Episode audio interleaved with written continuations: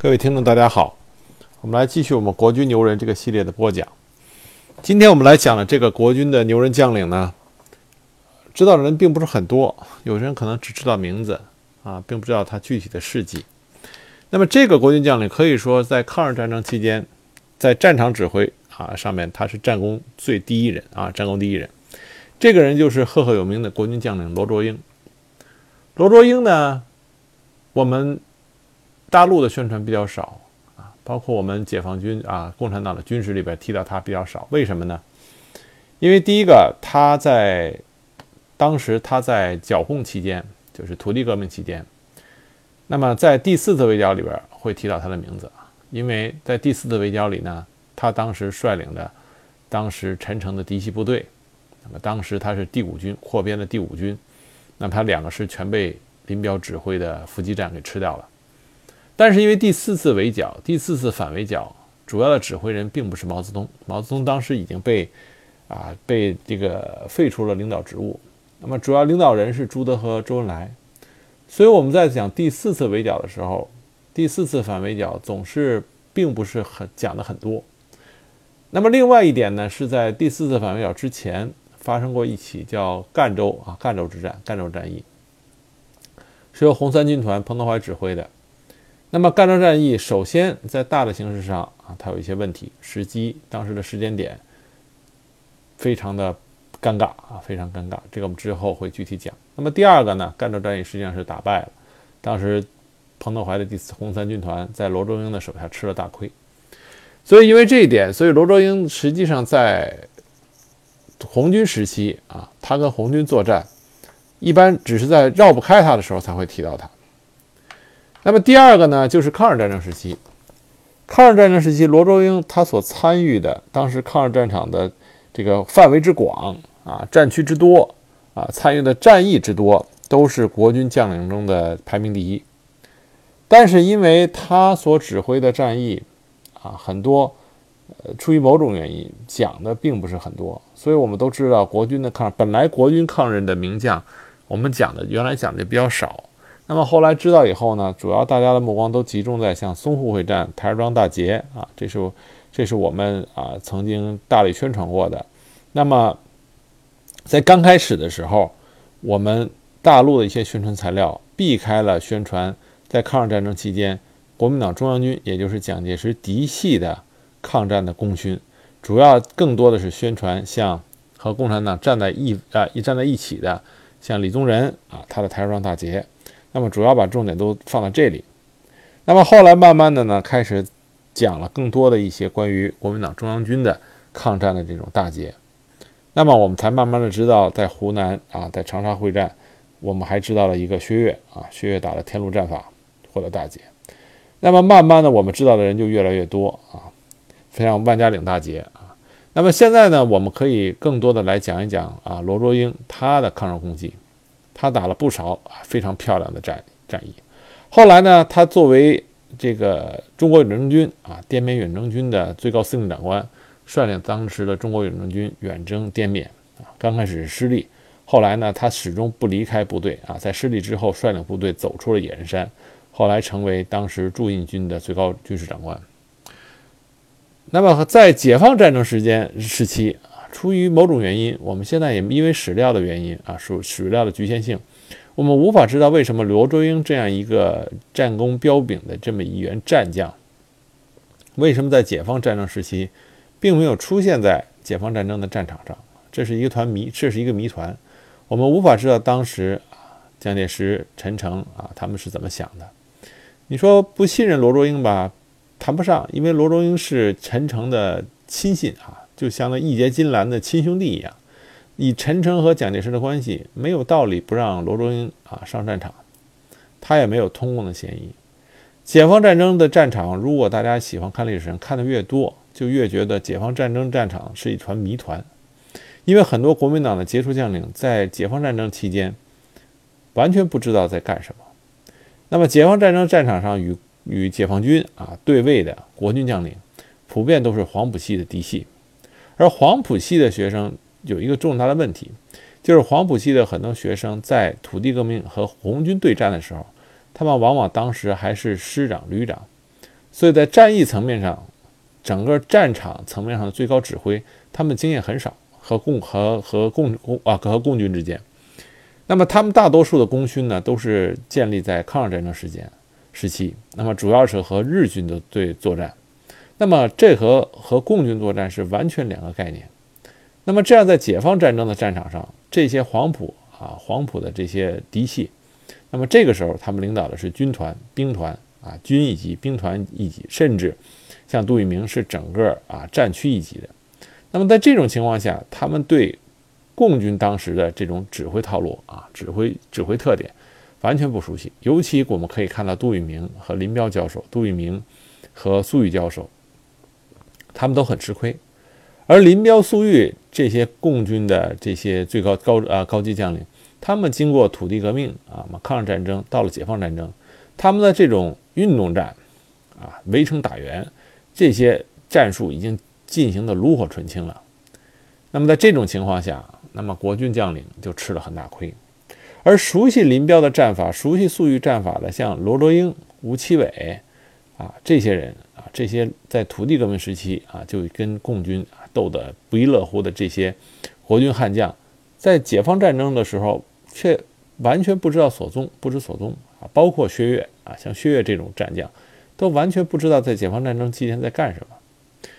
那么，所以这是一个很大的谜团啊！在我读每次读解放战争史的时候，都是不解啊，这些名将都去哪里了？但是今天呢，我们来给大家具体的讲讲罗卓英。讲讲他的这个军事生涯，我们可以看到，在国军之中有着一批像罗卓英这样的名将，不为人所知，但是他们的战绩是彪炳的。同样，他们也是罗卓英，也是一位在民族危难关头，在国家大义面前，勇于挺身而出，在抗战期间屡立战功的这么一个啊非常值得敬佩的一个中国军人。罗卓英出生在一八九六年，他是广东啊广东省大埔县人。那么一九二二年，他毕业于保定陆军军官学校第八期炮科。那么他加入啊加入国民党军队，其实时间并不早啊。他到一九二五年东征军回师广州进行大改编的时候，罗卓英才正式参军。但是呢，他和陈诚的关系很好啊，两个人在黄呃在保定军校读书的时候，两个人就认识啊，并且气气气味相投啊，义结金兰。所以罗卓英一生都是和陈诚绑在一起的。陈诚在国民党那边后来是称为袖珍总裁啊，就是说蒋总裁，蒋总裁下边就是小总裁，就是陈诚。而罗卓英呢，又被称之为是陈诚的袖珍智囊，所以两个人一生的关系啊非常好。后来，刘罗罗卓英先去世的时候，陈诚专门写了悼文啊，说当时是痛哭失声。那么闲话少说啊，回来接着说罗卓英。罗英呢，在一九二五年才正式的参军啊，参加了讨伐浏阳之役。那么第二次东征的时候呢，他担任第一师炮兵连连长，这是陈诚推荐的。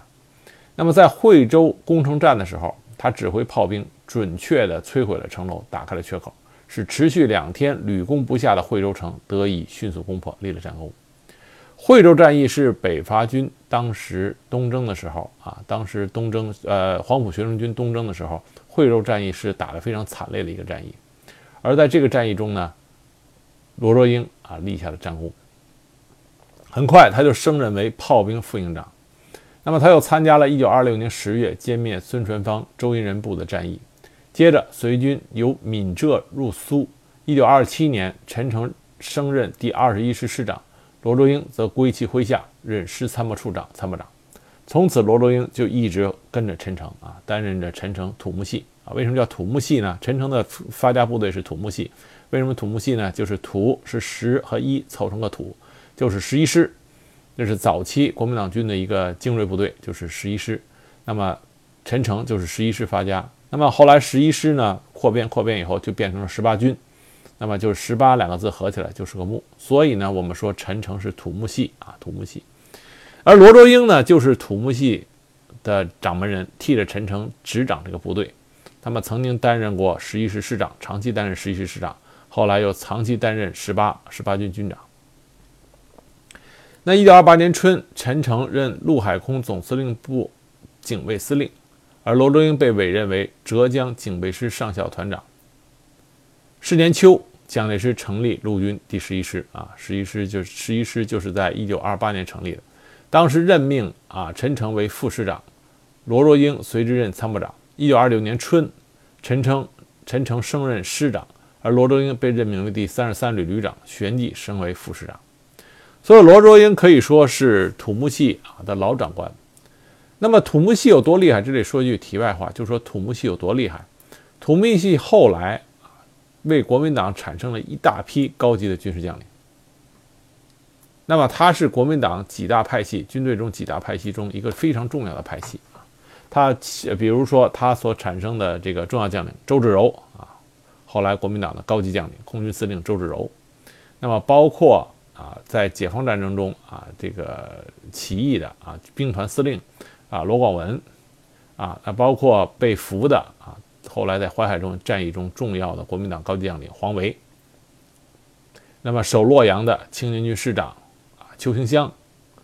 啊，还有包括十八军后来淮海战役中被俘的杨伯涛，十八军军长杨伯涛，这些都是从土木系出来的。那么最著名的土木系中最著名的就是后来的这个胡琏啊，胡琏。是让国务让共共共产党的部队吃过大亏的胡琏，这也是土木系啊一个重要的人物。那么对于这些重要的后来的国军重要将领来说，罗卓英就是他们的老长官啊老长官，所以可以我们可以想见罗卓英的地位之高。那么后来中原大战爆发，一九三零年五月，中原大战爆发，十一师当时与冯玉祥部激战于归德。七月份，又奉令与蔡廷锴部共解了曲阜之围，打败了阎锡山的部队，并且乘胜追击，占领了济南、郑州。这时候，陈诚升任十八军军长兼第十四师师长，而罗卓英也升任为第十一师师长。那么，罗卓英在十一师师长上待了很长时间的位置。正因为他是很长时间的十一师师长，那么罗卓英很会练兵。他当时呢，带着兵呢，抓紧时间进行休整训练，并且向官兵灌输了蒋忠于蒋介石和忠于陈诚的一种思想。所以十一师从他建师以后不久，就成为国民党的嫡系主力部队。那么在之后，罗罗卓英的主要的战事就是从事啊剿共。那么首先他参加的是第三次围剿。那么在第三次围剿中呢，罗卓英当时呢啊部队并没有受到什么损失。那么当时他第三次围剿红军，主要是采取的是啊这个声东击西。那么当时呢，十一师呢疲于奔命。那么在这个期间呢，罗卓英干了一件什么事儿呢？就是秉承了陈诚的意志，趁机呢吞并杂牌军。那么因为他吞并杂牌军，吞并了很多，所以当时呢被称之为整军精武，屡造殊勋，被提升为第十八军副军长。这时候陈诚呢是十八军军长。但是陈诚呢，当时也是第三路总指挥，所以就罗卓英代陈诚指挥十八军，也就是说，他以副军长衔，实际上行使的是军长的职权。那么第三次围剿失利以后，那么就发生了著名的，在第三次围剿和第四次围剿之间，就发生了赣州之战，就是这个国共双方都不太愿意提到的这个赣州之战。我们来具体讲讲赣州之战到底是怎么一回事儿。那么赣州之战发生的大背景呢？是当时王明的左倾路线已经开始占据统治地位。那当时呢，毛泽东啊的领导地位逐渐的边缘化。这个时候呢，中央呢就决定要争取一省或数省的首先胜利的决议，批判游击主义。在一九三二年初呢，多次命令红军进攻赣州城啊，想夺攻下赣州，再夺取吉安、南昌、九江等城，形成一个大的啊根据地。那赣州呢？当时的地理位置也很重要，它是赣南的经济中心，人口约四万人。如果能够攻克赣州，那么红军发展和巩固赣南十二县就非常有利，能够使得湘赣苏区连成一片，巩固其后方。那么红军内部呢，存在着不同意见。毛泽东认为红军装备差，不宜进攻赣州，因为赣州本身就是一个易守难攻的地方。朱德呢，也不赞同啊发动此战役。包括周恩来当时到达苏区以后，听了毛泽东等人的意见，也认为时机不成熟。但是啊，他们的这胳膊扭不过大腿，远在上海的党中央当时的负责人博古不懂军事，也不了解实际情况，坚持红一方面军啊进攻赣州。所以，一九三二年一月十日，中央革命军事委员会就下达了攻取赣州的军事训令。任前敌前敌总指挥呢，就是彭老总彭德怀，而红三军团和红四军作为主要的作战军啊，其他地方部队作为支啊支援作战军啊，支援作战军由陈毅负责指挥。红十六军当时威胁吉安守军，让其不能增援赣州。红三军担任消灭宁都、余都境内的地方武装。红十二军在宁化西南巩固闽赣苏区。红五军团就地休整休息。当时红军是这么部署的。在这个作战任务中呢，红三军团担任的是攻城任务。而且当时的训令里呢，提出部队的工程部队应该尽尽量的采取啊。采取坑道啊、空道爆破城墙等技术，所以并不是说啊一味的蛮攻。当时也意识到我军的攻坚啊红这个红军的攻坚力量不足，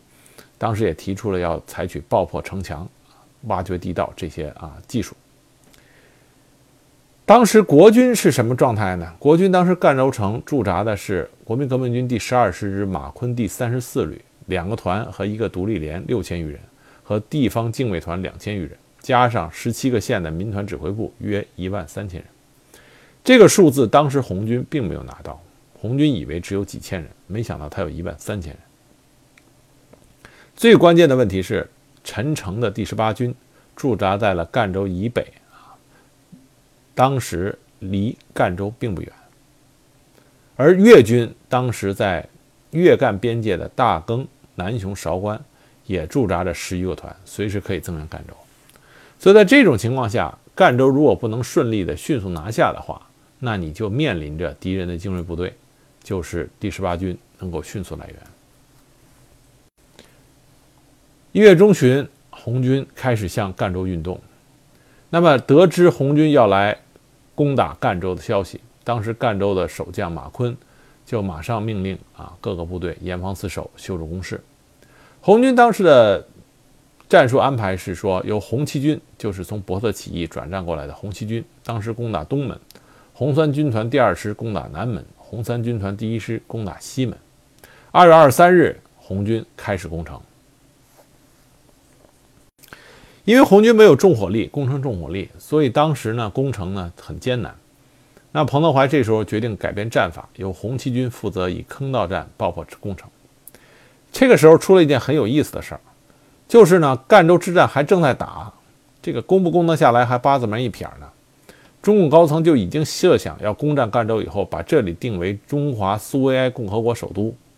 那为了保，为了有利于将来这个首都的防御，希望保留城墙，所以规定要保持城墙完整，不要炸得太厉害。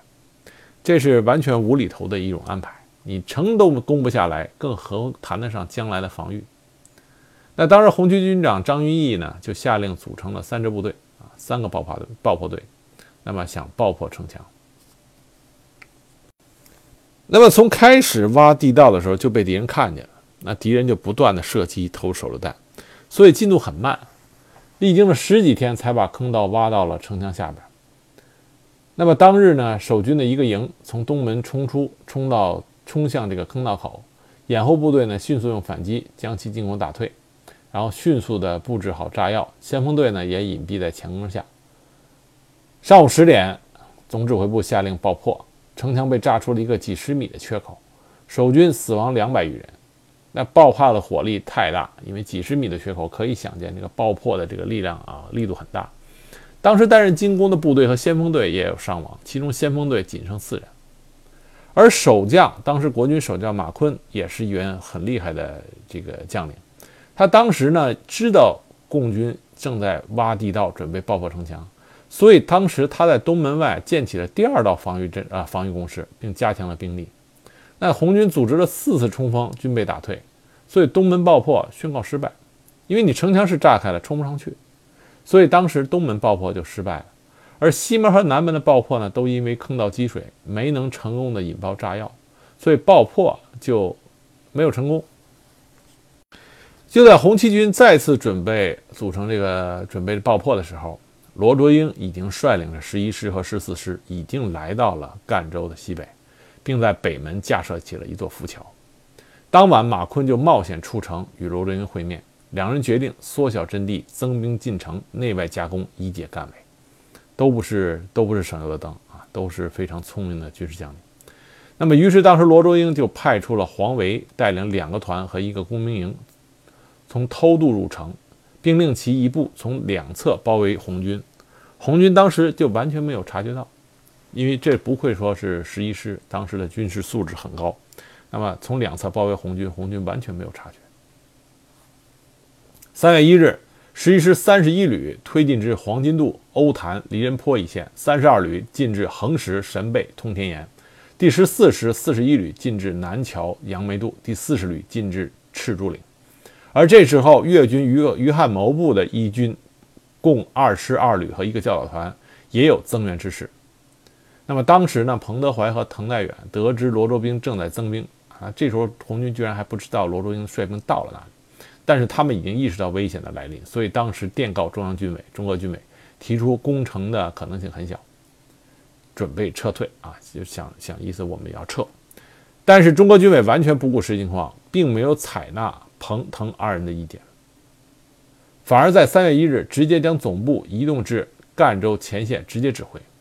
同日发布了围攻赣州的训令。那么要求要坚决夺取赣州，同时命令红五军团参战。三月四日，红军再次攻城，但攻城之前呢，一个原来马坤的部下的红军叛逃，导致马坤做了马坤做了准备，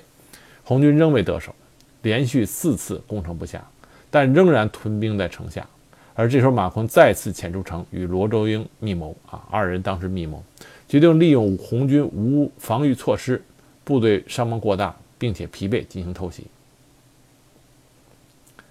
那么，在三月五日，当红军正打算再次攻城的时候，国军先前潜入城中的两个团已经开始在城墙上打洞，准备出击。三月七日，国国军分三路向红军发动袭击。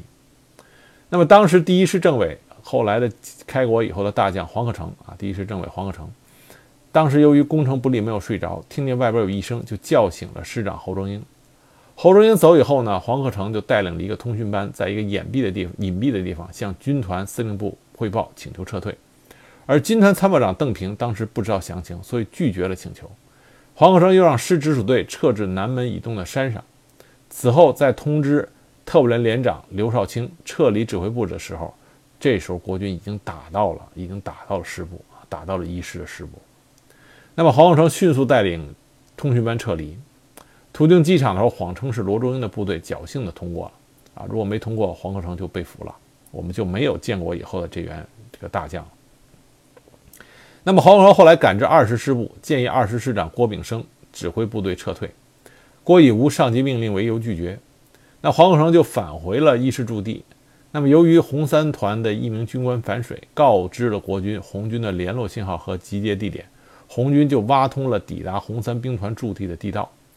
那么当时红军完全没有防备啊，一下就惨败。师长侯忠英在撤退时被俘，后来啊，后来当时后来这个坚贞不屈啊，被这个英勇就义。那么在脱袭红军的过程中，红三军团第一师啊，基本大部被俘。红四军第十七师政委张赤南，红五军团第十三军政委欧阳健等多名啊十多名的师团级红军将领啊，当场阵亡。所以是一场大败啊，是一场大败。幸亏红五军团主力迅速赶到，对国军的围袭进行反扑，所以才掩护着红三军团的主力部队撤退至白云山、天柱山一带。那么这时候，中国军委才意识到攻克赣州已成不可能，下令撤回赣州。至此，历时三十三天的赣州战役以红军的惨败而结束。那么，赣州战役为什么说的不多呢？第一个，红军惨败啊，没有人会愿意说自己被打败的事儿，而且是当时的红军中的主力啊，红三军团惨败。所以这个呢是很多人不愿意提它。第二点，赣州之战的这个时间点太恶心了啊！我们用现在话说太恶心了，因为赣州之战这个时间点恰恰是当时一二八淞沪会会淞沪会战，而因为赣州之战把当时国军的重要的主力十一啊十一师给拖在了赣州，以致当时国军的主力十一师没有办法到淞沪啊到当时的上海参加这个抗日的这个淞沪会战。所以当时蒋介石就对媒体啊，就没对媒体说说这是红军这个和日寇商量好的啊。这个后来在国军这边经常抨击这件事，说你我们在前面抗战，你在后边捅我一刀啊。当时就这么说这个事儿。所以呢，在共产党这边呢，也不愿意多提赣州之战啊，这就是偷鸡不成反弄了一身骚。实际上呢，我们这里边可以看到啊，是不是说？打赣州和淞沪会战啊，就是说是合谋，这应该谈不上啊，只是因为时间上的巧合。但事实上啊，这件事情这个时间点弄得非常恶心，让当时的共产党背上了一个黑锅。但是赣州之战呢，对具体的军事上的对国军一个，当然国军取得了胜利，但是另外一个呃负面影响就是当时的十一师，十一师罗卓英率领的十一师呢，就对红军起了轻视之心啊。觉得红军不过尔尔啊！我这一下子就把他红三军团的主力差点给干掉，还抓了他们的师长啊，对吧？那么当时红十一师马上就认为红军不过尔尔，这个给后来啊第四次围剿十一师惨败啊打下了伏笔。那么接着就到了第四次围剿。我们在讨论五次反围剿中的时候呢，第四次反围剿说的呢并不多。但第四次反围剿反而是最精彩、最精彩的一次啊围剿和反围剿作战。为什么呢？因为第四次反围剿，无论是围剿的国民党部队，还是参战的红军部队，双方面都打出了很高的水平。那么当时第四次围剿，国民党在对中央苏区围剿，动用的是以十一师为首的啊国民党中央军精锐部队。啊，这种精锐部队武器装备精良，官兵素质都非常高。那么红军这边，当时毛泽东走下了领导地位，那么主要是朱德和周恩来指挥。那么红军这边呢，当时经过扩红以后，军力也很盛。最关键的是在这第四次反围剿中，红军一改之前的游击战，而发挥了大规模的山地啊，并以以军团级的山地伏击战和运动战，那么取得了辉煌的战果。那么另外一点呢，第四次反围剿，因为就是因为第四次反围剿取得了如此大的战绩，那么以至于当时啊，因为毛泽东已经被啊这个清除出当时的最高领导层，那么当时的中共最高领导层因为第四次反围剿的巨大胜利，就认为他们没有毛泽东也可以，没有毛泽东可以。你看你你毛泽东不在，我们打了这么大的漂亮仗，而且是干掉了中央军的嫡系部队啊，让十一师当时重创。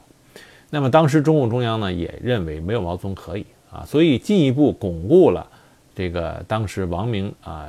在中央的领导地位，也就进一步巩固了像博古、李德啊这些人当时在中央苏区的地位，这才造成了后来第五次围剿，那么最后的失利。那么对国军这边来说，虽然第四次围剿取得了重大的失败，但是也让当时的国军清醒地认识到，对付红军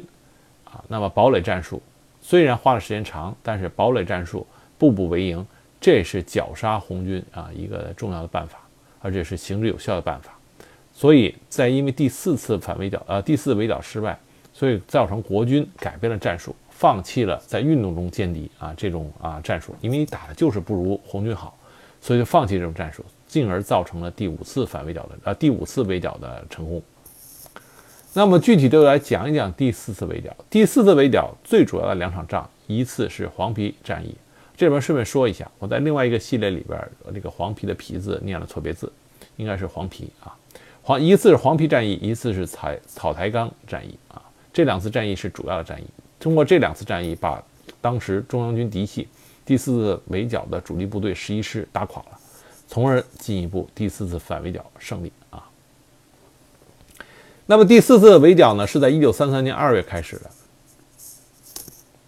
当时国军这边啊，主力部队就是十八军，十八军当时下辖五个师，其中十一师、十四师是嫡系主力，另外三个师，五十二师是收编军阀韩德勤的残部，四十三师是收编军阀郭华宗的残部，五十九师是收编军阀张英的残部。那么这三个收编军阀的部队呢，就是在第三次围剿里。那么罗卓英所立下的功勋就是收呃收编了这三支啊部队，那么把十八军扩从两个师扩编到啊五个师。那么第四次围剿啊第四次围剿对于中央苏区的围剿，当时具体的战场指挥就是陈诚。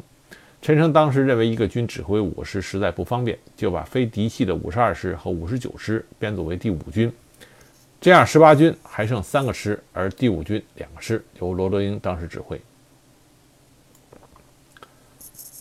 那么实际上，当时第四次围剿啊，中央军主力是十二个师，总兵力是十六万人。当时几乎有一半是来自于十八军的这五个师，而红军当时呢，经过一年的休整和扩编，红军总数增加到七万多人，而且大都经过严格的训练，比前三次围剿时候的红军要强了很多。当时朱德和周恩来已经经过了半年时间的精心准备。就等着这场围剿和反围剿的大戏开场。而第四次围剿呢，当时国军不仅仅是对中央苏区下了大力气，蒋介石亲自挂帅围剿鄂豫皖苏区。我们前面讲卫立煌时候讲到，同时贺龙当时的湘鄂西苏区也受到了围剿，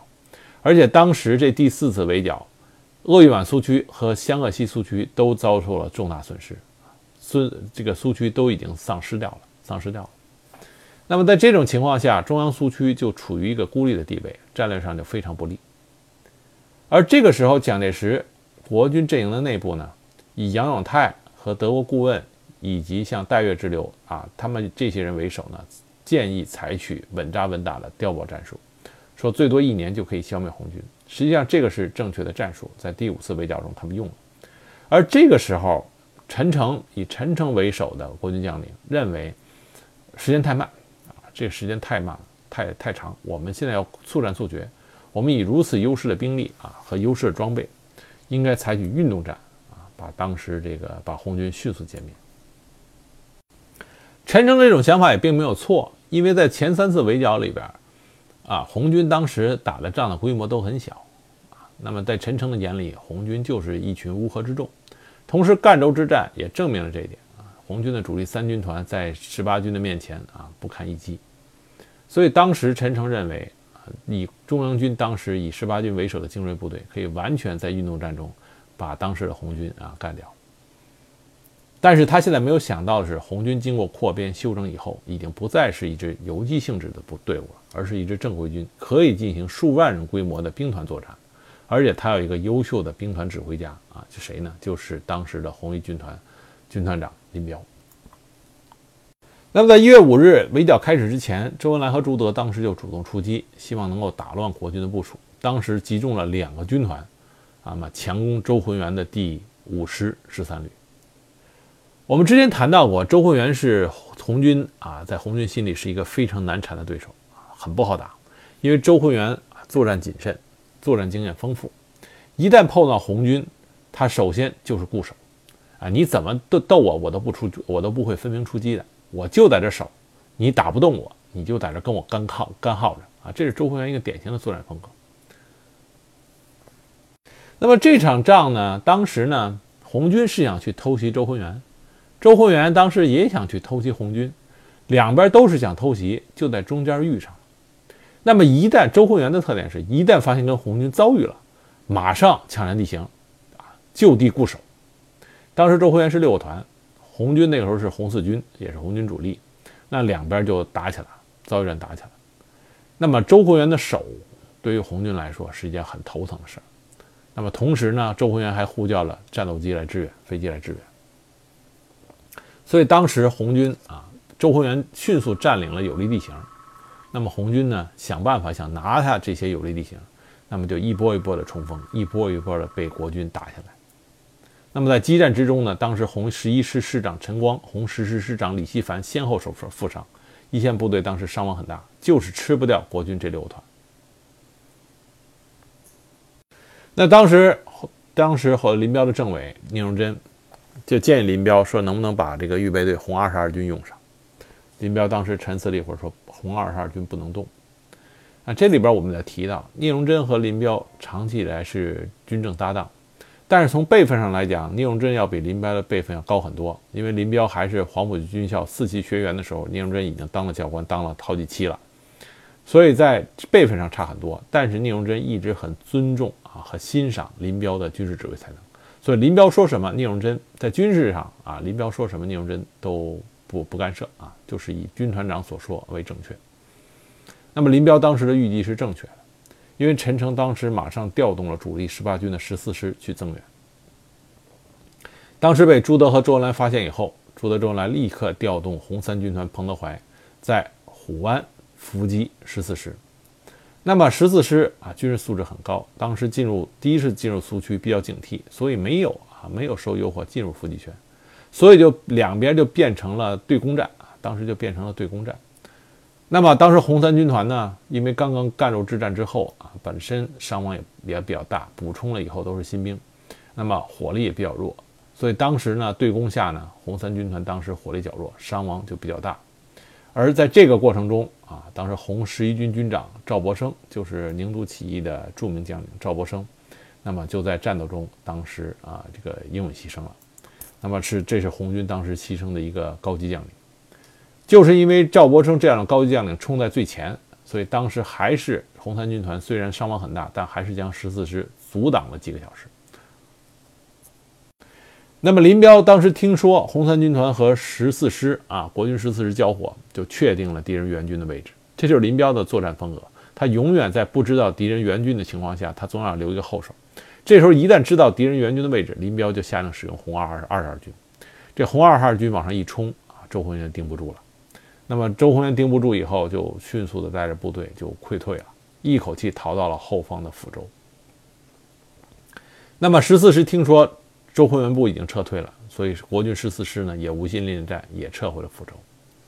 那么这一场仗呢，可以说国军和共军打了一个国共双方打了一个平手啊，平手。林彪这边呢稍占上风啊，歼灭了敌人两千多人，打垮了新建的二十七师啊，是不太容易的。那么红军这边也损失比较大啊。那么红十一军军长赵博生壮烈牺牲，那么损失呢？红三军团的损失也比较大，红红四军当时的损失也比较大，所以呢，可以说打了一个平手，林彪略占上风。但在当时对于罗卓英所率领的十八军来说啊，他们并没有觉得是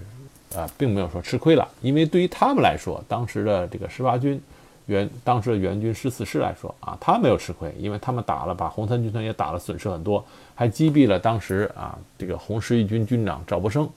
那么赵博生呢，在蒋介石那时候也是是也是挂上号的，因为宁都起义，蒋介石对赵博生恨之入骨。一听说赵博生被十四师当时被这个击杀了，那么蒋介石还特别给了十八军特别的嘉奖，所以十八军当时更加觉得自己啊厉害的不得了。那么，在这个围剿和反围剿的预演这一场仗结束之后，那么第四次反围剿啊，第一次围剿和反围剿正式拉开序幕。那么二月九日，周恩来、朱德命令彭德怀红三军团和董振堂的红五军团主动的出击诱敌，攻打南丰的陶峙岳第八师的五个团。那么当时呢，在十二日啊，双方面就碰上了啊，那叫猛烈交火。那么当时呢，陶峙岳，陶峙岳也是国军的一员猛将啊。那么最后是在新疆起义的。当时陶峙岳呢，奋奋力防守啊。当时当场在战斗中，就是红军的一名师长就壮烈牺牲，就是红三军团的红三师师长彭敖，还有两名团长。当时南丰就没有丢失。那么实际上在第四次围剿里，红三军团的损失很大啊。他的主力师师长接二连三的当时是阵亡或者牺牲。但是呢，虽然没有打下南丰，但是红军此战的目的呢，在于诱敌，不是在于占领南丰，所以当时损失都不大，互双方面都是互相的这个诱敌和防守，所以当时红军损失呢四百多人，国军当时伤亡呢三百多人。那么陈诚当时发现南丰被袭击以后，判断红军主力在南丰一线啊，立刻调动主力合围，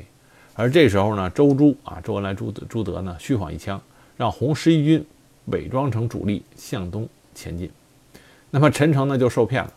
陈诚的指挥对面对这个陈诚的指挥啊，面对红军啊，包括后来在解放战中面面对这东北的这个解放军，陈诚是非常就是吃啊共产党部队的这种诱敌的这种这一套啊，只要一骗绝对就去。所以当时陈诚呢立刻受骗，集中了三个纵队的两个去追击红十一军。而较远的罗中英第一纵队也随后跟进，作为包围圈的一部分。但是第一纵队距离其他友军较远，而另外两个纵队追得极为来劲，所以就造成第一纵队变成了跟其他的友军距离就比较大，不可避免地处于了一种孤军深入。这就为歼灭第一纵队给红军提供了很好的机会。而这个时候，林彪迅速的捕捉了战机，他率领红军主力隐蔽前进。在二十四日，全部赶到黄陂一线，守株待兔，就等着中央军当时送上门来。这次红军是近前主力，包括红一军团、红三军团、红五军团和红二十二军，甚至还有红二十一军，总兵力不下五万之众，倾巢而出。那么当时呢，部队很多，需要一个统一指挥，而这个统一指挥就落在了林彪的身上，所以可想而知，林彪的军事才能在共产党这边是得到了。众多人的认可，包括彭老总，红三军团的军团长彭德怀，当时也是很服气的。虽然林彪只有二十六岁，从各方面来讲，他的资历都不能说啊，都不能说是第一位的。那么在这种情况下，一个二十六岁的一个年轻的辈分还低的军团长能够服众，说明林彪的军事指挥能力，那真的是这个共产党这边的军神啊，军神。那么当时面临着红军的这种伏击战啊，伏击圈。那么当时国军第一纵队是有什么什么兵力呢？他当时仅有三个师啊，就是萧乾的十一师、李明的五十二师、陈世济的五十九师。那么两个师，五十二师、五十九师还是刚刚被改编的杂牌部队，只有十一师是中央军的嫡系主力。那么到二十七日，红军全部集结完毕以后，罗卓英当时所率所麾下的这个。第五军的五十二师和五十九师丝毫不知情，当时傻头傻脑的就走进了伏击圈。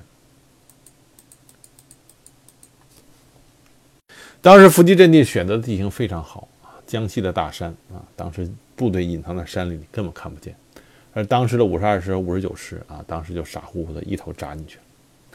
林彪对打这种伏击战是得心应手啊，屡试不爽，而且每一次打的都是非常漂亮。那么说句题外话啊，后来他的四大金刚之一的吴法显曾经向他请教过胜利的要诀。林彪自己说：“他说我有常胜将军的美名，并不是我有什么特别的才能。事实上，我只有一种才能，我绝不把打赢一场战役的机会搞砸。这种机会绝对不能放过，机会一旦失去，就永远不会回来。”啊，这句话讲的非常的经典，就是林彪他最善于的就是抓住机会，一旦抓住这个机会，绝对不会把这场仗。打的给给打的打不打不出这个歼灭战，这绝对不可能。所以当时呢，林彪命令红一军团、红三军团和红二十军一军伏击五十二师，红五军团和红二十二军伏击五十九师，每一路的伏击兵力都是敌人的三倍以上，稳妥的啊，稳妥的抓在手里。那第一个被歼灭的就是五十二师啊，当时师长李明。那么伏击战。对于被伏击的人，最忌讳的是什么？最忌讳的就是当时你的是这个部队是一字长蛇阵，而恰恰李明当时就是轻敌，走的就是一字长蛇阵，一进伏击圈，切成几段，立刻陷入被动。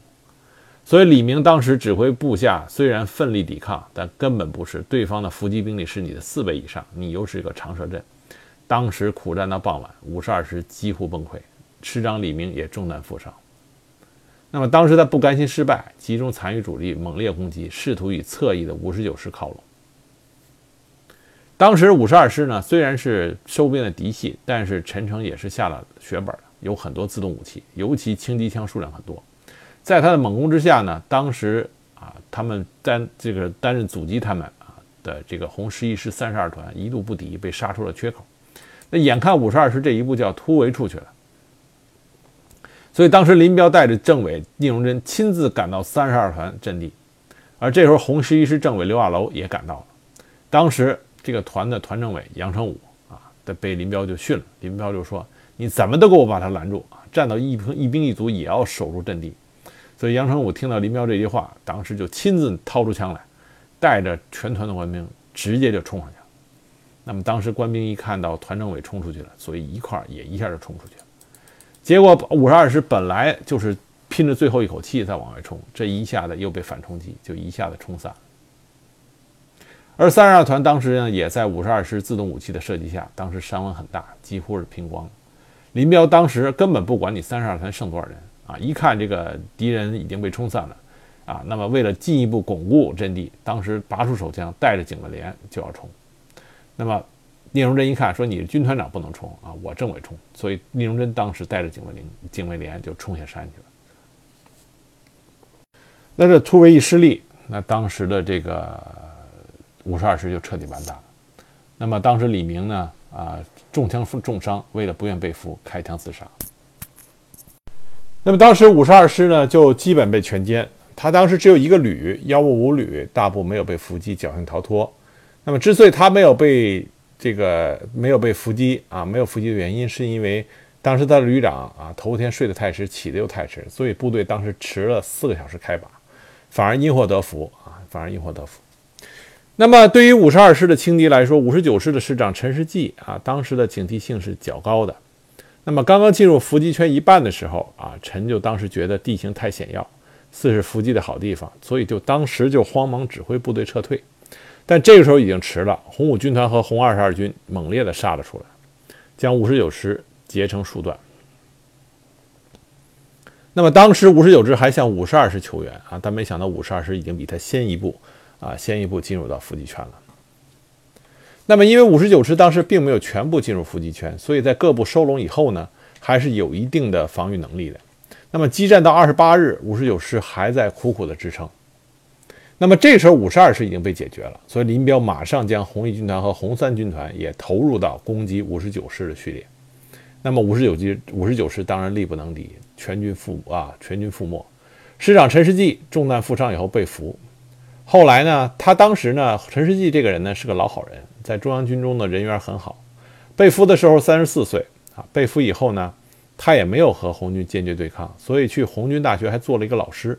给大家给当时的红军的将领们呢主讲地形学和射击原理等技术课程。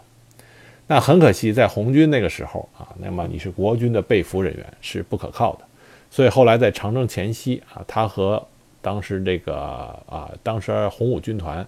啊，当时也被秘密关押的季振同啊，黄中岳，是在另外一个系列啊，像共产党的牛人里边，我们提到过季振同、黄中岳，他们一起当时是被秘密处决的。所以这就是当时在第四次啊反围剿作战中著名的黄陂战役啊，这个林彪指挥的，用了两天时间歼灭了国军两个师，两个师长一死一俘，伤亡近万人。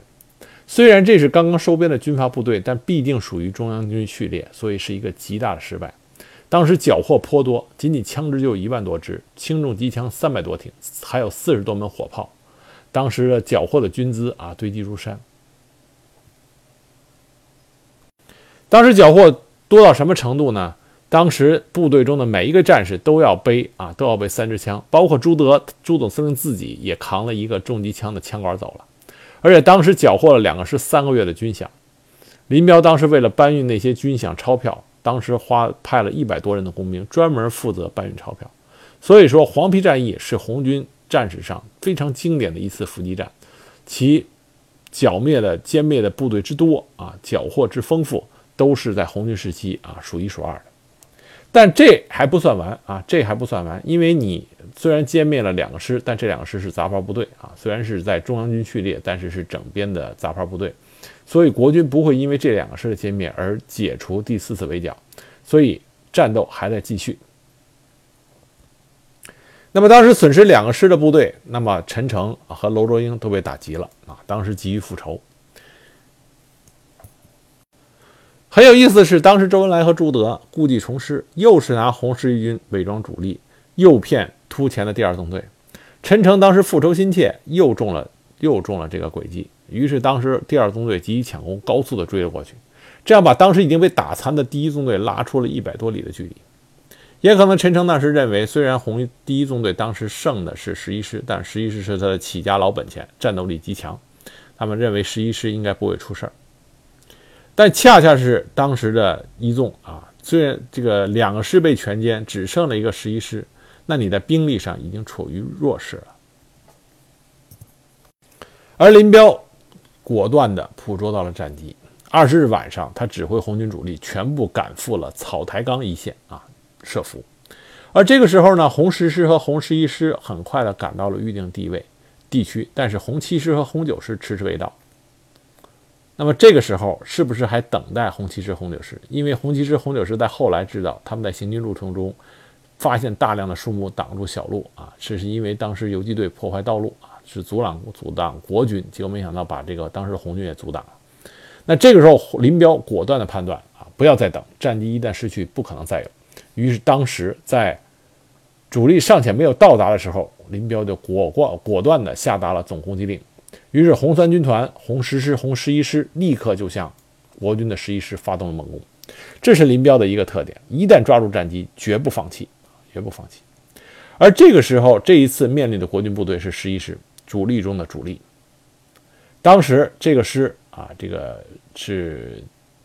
当时的部队的人数啊，部队的人数。当时是达到了两万啊两，他刚刚进行过缩编啊，当时也有两个旅六个团，一万两千多人。那么当时的武器装备相当好，十一师每个步兵团都有步枪一千多支，重机枪十二挺，迫击炮四门。所以当时呢，而且十十一师当时自建军以来没有打过败仗，士气呢也是比较高，属于骄兵啊，属于骄兵。那当时十一师的师长萧乾啊。得到说红跟红军小部队有遭遇啊，他认为只是骚扰，而这时候罗卓英啊一纵的司令官罗卓英却感到事情不妙，他认为红军当时可能会伏击十一师，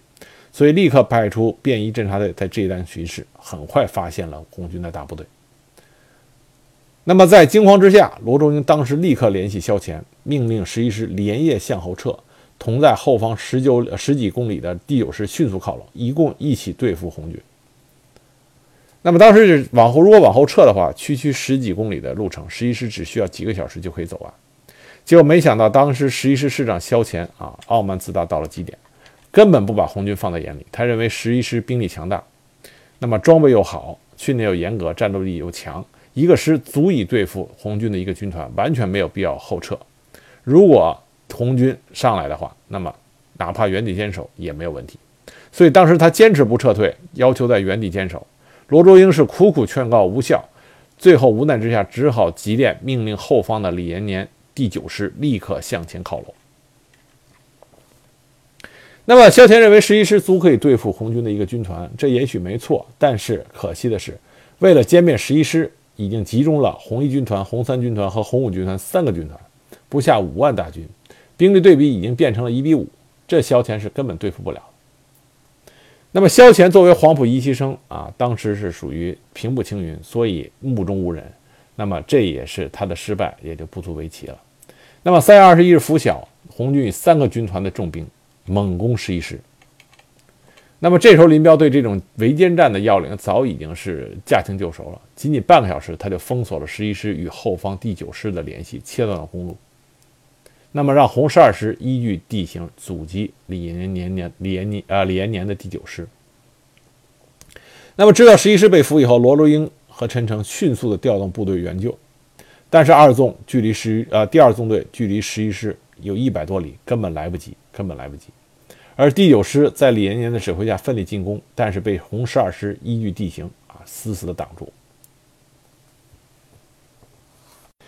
但是十一师被围的十一师。倒是兵啊，当时打得很顽强啊，面对四倍于己的兵力啊，红当时红军四倍于己的这个优势兵力，苦苦支撑。那么举个例子，当时他们突前的三十二旅啊，阵地前后被红军十三次占领，他们十三次夺回啊。那么有的阵地只剩几个士兵，仍然坚决的拼刺刀，听上去就是跟我们平常讲的国军部队完全不一样。这就是当时国军的精锐啊，打起来就是这个样子。包括后来解放战争中的整编七十四师，那都是战至最后一刻啊。都是很强有力的这个国军精锐，那当时十一师呢苦苦支持了一天一夜，伤亡惨重，濒于崩溃。那么当时呢围攻的红军啊，当时像潮水一般的扑向了这个十一师的各个阵地。那么当时十一师的总部啊是在叫黄啊黄柏岭啊黄柏岭，黄柏岭的话，当时红一军团当时林彪想一直拿下来。啊，当时是计划，本来计划用红一军团的全部四个师猛攻，但是因为红七师、红九师没有赶到，兵力减少一半，攻势就不免减弱，所以当时打得很艰苦啊。当时红十一师师长刘海云啊，被当时被机枪子弹打断了手臂，红十师参谋长陈光也被迫击炮弹炸伤了肩部。那么当时林彪呢，忧心黄呃黄伯岭的黄伯岭的这个战士，亲自赶到第一线，当时还有个炸弹正好扔在了林彪的附近，当时林彪被气浪掀翻，滚了几十米才停住，那么差点就我们就没有了后来这个共军的这个共产党的这个战神了啊，军神了。那么当时林彪呢，呃，这个只是轻松的站起来，拍一拍身上的土啊，二话没说，继续用望远镜啊查看。当时这个在战场上，林彪的胆量和这个魄魄力都是令人钦佩。那么打到下午三点，当时国军伤亡惨重，有的连仅剩十个人，但还是不投降，拼死坚持。而红军当时伤亡也不轻啊，那攻势就逐渐减弱。那么这在这个关键时刻，红七师和红九师终于赶到了，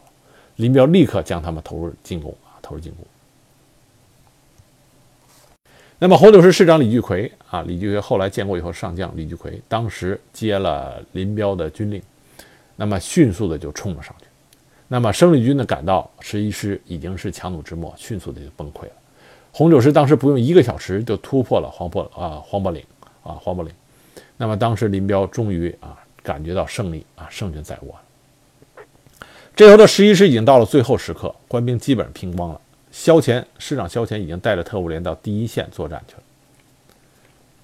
那么这时候罗卓英啊罗卓英。发现十一师已经无法逃脱全军覆没的命运，只得下令十一师残部立刻分散成班排，全力向后方的第九师阵地突围，能逃出一个算一个。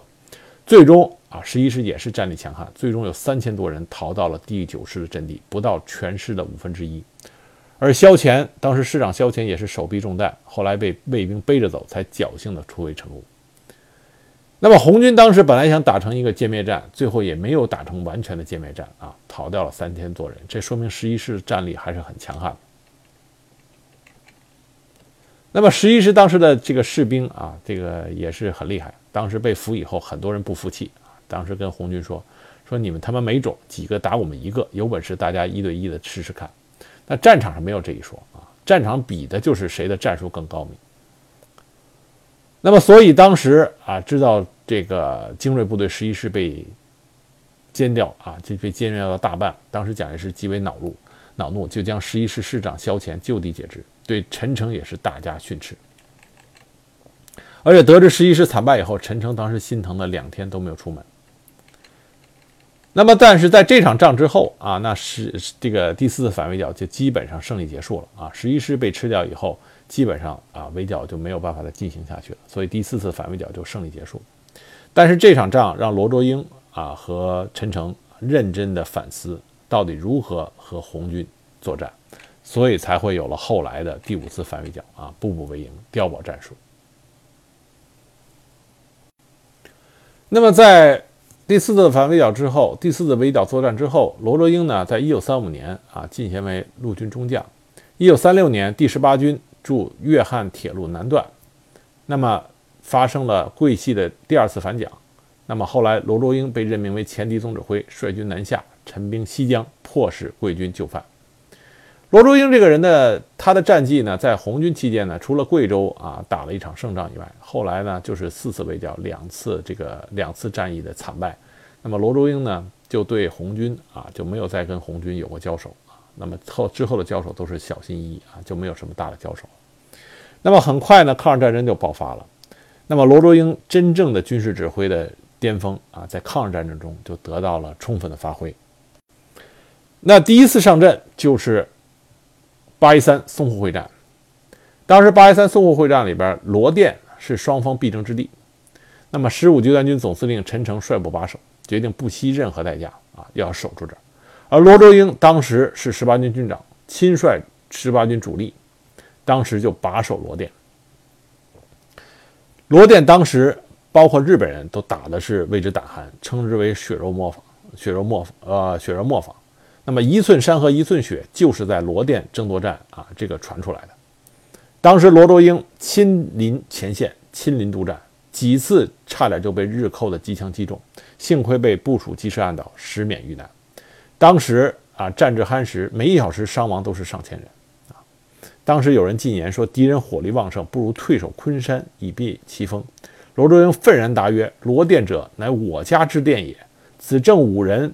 摧敌破阵之地，何惧焉？”意思就是说，罗店这是我们的罗店，那么正是我们应该把敌人干到这儿的地方啊，怕什么怕啊？当时是豪言壮语，壮壮语。当时罗卓英呢指挥坚守啊东战场长达八十三天，给予会战的全程相始终，直至淞沪会战结束，日军始终未能越过浏河嘉定支线一步。啊，当时这个，当时罗卓英啊，在日军之中都是声名赫赫啊，乃至扶桑同志都知名姓啊，都知道当时中国有一个罗卓英将军守在了罗店，让当时的精锐日军没有办法过去啊。所以当时这是罗卓英第一次啊威名显赫的立下赫赫战功，就是在淞沪会战的罗店争夺战。那么之后，罗卓英又是临危受命，他当时协助唐生智啊，他协助唐生智，当时任南京卫戍副司令长官，协助唐生智守卫南京。那么当时在争夺中华门之战的时候。当时南京城防副司令长官罗卓英亲自指挥反击，将攻入城内的日军全部击毙，暂时稳住了局势，给当时南京的守卫部队后撤赢得了时间。那么后来南京城防全线动摇啊，南京失守。那么罗卓英当时坚持到最后啊，那么在最后在这个十二月十二日才当晚才撤出了南京。那么之后他接替薛岳为十九集团军总司令。归第三战区司令长官顾祝同啊指挥。之后，罗卓英参加了武汉会战。武汉会战当时啊，当时是中国政府共投入了十一百二十九个师，一百一十多万人。双方投入的兵力之多，交战时间之长，作战战线之长，战争规模之大，都是空前未有的。而在这场会战中，罗卓英每每都是临危受命，知难而进，力挽狂澜。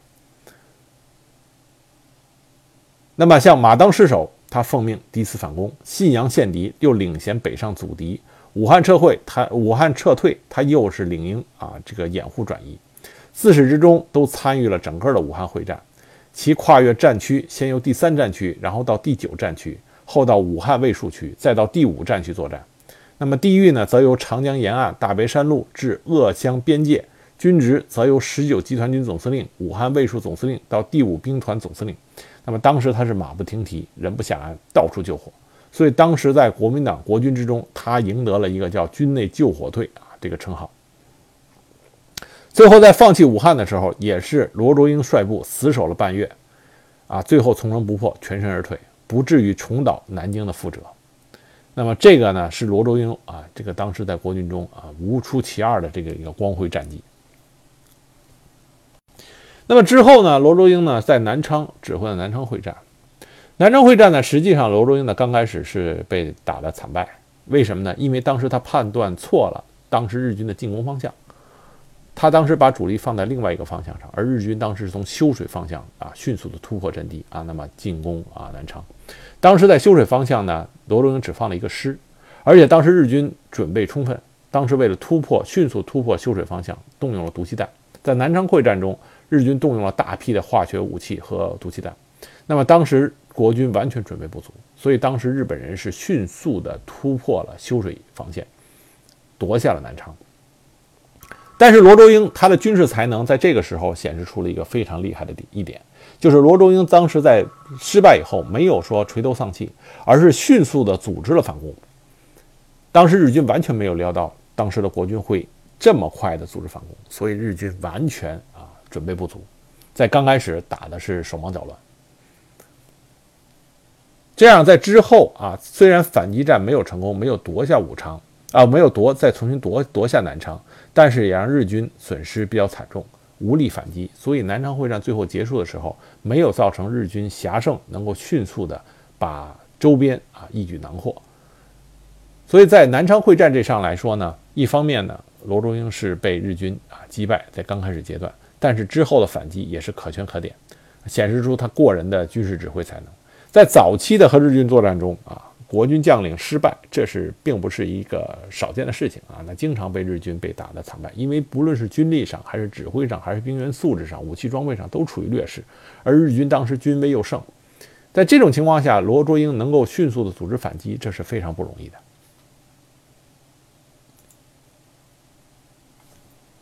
之后，罗卓英又被调到啊这个呃湖南，参加了第三次长沙会战。罗卓英当时指挥的是萧之楚第二十六军、夏楚中第七十九军、郭礼伯第一九四师。当时两军一师，罗卓英布置于浏阳、醴陵、株洲一带，与王灵基集团配合，对长沙近郊成百里侧击之势。他保证了薛岳啊在长沙的侧翼，使得日军无法啊无法这个从侧翼来包抄啊薛岳的重兵集团。从而帮助薛岳取得了第三次长沙会战啊，当时的天路战法的一个大捷。一九四一年，当时抗战进入相持阶段，日本人为了迅速的这个能够摆脱平定中国战场，于是当时呢就派遣重兵扫荡赣北，意图速战速决。而中国军队呢以上高为中心，在赣西北地区与日军大规模会战，这个就是著名的上高大捷啊，罗卓英指挥的。历时二十六天，最终制胜上高会战。上高会战，罗卓英当时是第九战区副司令长官兼十九集团军总司令，他是作为总指挥，投入总兵力九点五万人，实际参战兵力七万人。日军以第十一军团司令部官员部何一郎为总指挥，进犯总兵力为六点五万人，配有战车四十辆，飞机一百五十架，实际参战兵力四点二万人。也就是说，当时日本人和呃，国军的这个兵员比例啊，不到一比二。那么整个上高会战具体细节我们不讲啊，就是上高当时罗卓英取得大捷，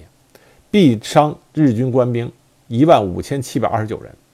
日军第四师团参谋长樱井德太郎战败自杀，第十一军团司令部啊司令官官员布和一郎被大本营撤职。国军伤亡两万零五百三十三人，其中阵亡九千五百四十一人。那么虽然。国军的损失比日军大，但是这个已经是大胜了啊，已经是大胜了。当时这是各个报纸争相报道。那么当时的有的报道说，这次大捷是与台儿庄战役前后呼应的第二次大捷。那么有的报纸说，此役俘虏之多，为八一三以来所未有。当时呢，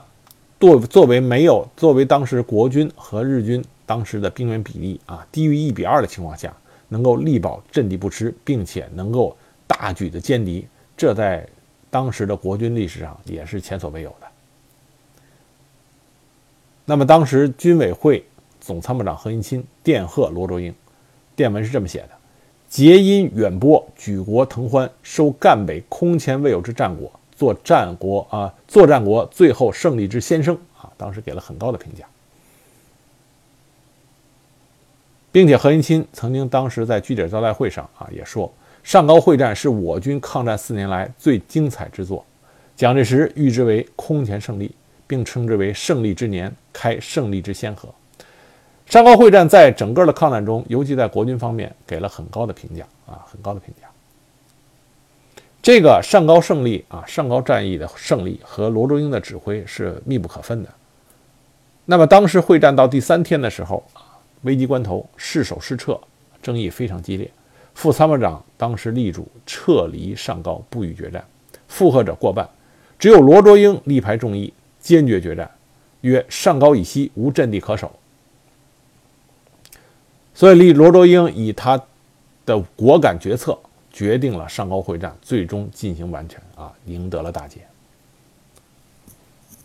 那么后来，罗卓英又被授予中国远征军总呃最高总指挥啊，出军滇缅。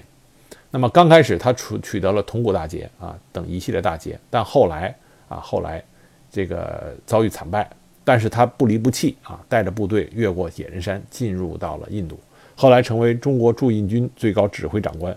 那么建立了当时后来的国民党五大主力中的新一新六军啊，还有五军啊，那么当时他啊带领着中国驻印驻印军啊，最后又打回了打回了这个打回了国内啊，所以。在整个抗日战争时期，罗卓英的战功是非常厉害的啊，战功彪炳。我们这边说一下数据：罗卓英在抗日战争时期曾经担任战区司令官一次，副司令长官两次，集团军总司令两次，副总司令一次，会战总指挥一次，副总指挥四次，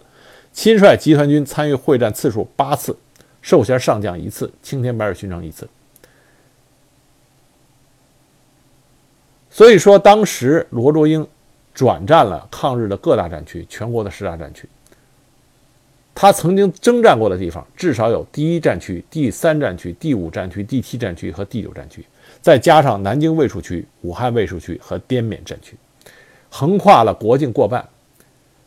国民党元老于右任曾经赞扬罗卓英，说他是行三万里程打二百回仗，而且这是实打实的数字。所以，我们说罗卓英在国军里边，他的抗日战功绝对是名列前茅的。那么之后就是解放战争。解放战争中呢，罗卓英首先担任了是大后方的啊军训部长，那么为当时国民党军啊整顿部队、整训部队做出了重要贡献。但是后来在解放战场上，他并没有出现他的身影，他只是短时间随着陈诚到达了东北兴元，担任兴元副主任。这个是很令人难以理解的，就是说罗卓英他实际上以他的军资，尤其是他在滇缅战场在驻印军中的威望。他完全可以指挥当时的东北啊的部队，那么新一、西路军都是他的一手带出来的。但是出于某种原因，罗卓英在东北根本就是泯于众人，完全不知道罗卓英当时在东北做了什么。那么后来陈诚在东北啊干得很烂，所以呢被撤职，那么离开东北，罗卓英就跟着陈诚啊离开东北，后来就去了南方。他们后来就是在广东经营，后来又协助陈诚经营台湾。所以在解放战争中，我们没有办法，也不知道为什么没有办法看到罗卓英这个杰出的战将和共产党的高级将领啊交手的过程，没有没有机会看到。那么罗卓英可能这一生也就没有再有机会啊和林彪再次交手，那知道这个以雪当时啊四次围剿的这个耻辱，啊罗卓英也就没有这个机会了。但是在解放战争时期，罗卓英做了另外一件重要的事情啊，就是三进南海，策划收复南海诸岛。这是罗卓英为我们中国立下的赫赫的功勋。那么，一九三三年，法国人就对西沙群岛怀有野心，当时就占领了我们的西沙群岛。而在后来中日战争爆发以后，日军呢也是出兵侵占了我国的西沙、南沙群岛和台湾。那么，当然，他台湾已经侵占了。那么后来日军从台湾出兵侵占了西沙和南沙群岛，驱逐了法军。那么在抗日战争胜利的时候，那么罗卓英就想到了，当他去到了广东的时候，他就想到了一定要收复南海诸岛。他亲自召开了专题会议，研究接收南海诸岛的事宜，拟定了具体的接收计划，并且抽调了技术人员以及渔民和石工一起啊，跟他一起出航啊，出航南海。在一九四五年十二月九日。啊，在经过三天三夜的艰苦航行，罗卓英亲自到达了南海群岛，在当地居民的欢呼声中登陆执行任务。日军自行退出，其驻主岛原来称长岛，那么在罗卓英的主持下改为太平岛，意为我海疆太平之意，在岛上立碑升旗，并在岛上做了各种测量、立碑等等啊，满载而归。那么当时罗卓英呢，三进南海诸岛。自始至终都十分关注当时南海诸岛的事宜，啊，听取报告，提出意见，果断决策，维护了当时中国的领土主权完整，并为今后开发南海诸岛做出了重要贡献。所以，国民政府特意指定其中一岛，命名为南威岛，以纪念罗卓英收啊接收之纪念。所以说，在抗日战争结束之后，南海诸岛的主权的收复。这个罗卓英功不可没。那么之后，罗卓英就主要是和陈诚一起啊，当时经营台湾。他最后一次在战场上露面，就是解放军啊一直念念不忘的金门之战啊，金门失利的金门之战。当时罗卓英是和胡琏一起啊，随着呃，当时在军卷上啊，当时是移防金门。那么当时发生了金门之战，罗卓英是以十八军老长官的身份。现场啊，这个现场看啊，观看这个当时胡琏指挥。那么，因为胡琏已经青出于蓝胜于蓝啊，主要的指挥完全是由胡琏做的。罗卓英只是作为一个高级将领啊，当时在战场啊，作为一个观察员。那么，整个的战役指挥中，罗卓英并没有插手。这是罗卓英最后一次出现在战场上啊，之后他就主要是在台湾啊，这个后来到退休啊，那么最后终老于台湾。罗卓英是作为国军将领中一个非常能打的高级军事将领，他的战功非常的卓著，尤其是在抗日战场上。那么他从另外一个角度可以告诉我们，和国民啊和共产党军队交手的国军将领都不是省油的灯，那都是属于打仗起来也是非常强悍、非常厉害的。这从另一这这从他的罗卓英身上，我们清楚的看到这一点。我们不能光看到第四次反围剿罗卓英的惨败，也要看到之前赣州之战，他把握战机，重创红三军团啊，这个当时的这个战绩啊。所以说，在国共战场上，并不是说啊，我们的共产党的军队啊一往无前啊，属于节节胜利，不是的。国军战将领也打出了很多漂亮的啊，很多漂亮的这个让共军吃了很大亏的这种战役。所以说，双方面都是赫赫有名的军事将领，都有杰出的军事才能，只是因为啊大势所趋啊，最终啊这个解放战争新中国建立，那么这里边有很多的巧合的原因啊，很多的无法抗拒的历史的原因。那么具体到个人来说啊，没有谁谁更优胜一啊，给谁优谁劣的这个区别啊。罗周英也可能他在对面对其他的中共将领的话，他也可能是这个胜多败少。那很可惜，在第四次反围剿，他面对的是林彪啊，中国中这个中共军队啊，军事实力、指挥能力啊，属于排名前三啊。可以说林彪和粟裕两个人不分伯仲啊，但是林彪可能更胜一筹。那么就是第四反围剿，那罗卓英很不幸，他碰到了林彪，这个黄埔的后起之秀，让他吃了大苦头。但是总体来说，罗卓英应该是国军中啊一个赫赫有名的将领，军事指挥才能名列前茅。并且是我们当之无愧的中国军人抗日的楷模啊，抗日战功的一个功臣啊，所以我们应该知道罗卓英这个国军中的啊佼佼战啊佼佼的这一个将领啊，请大家记住他的名字罗卓英。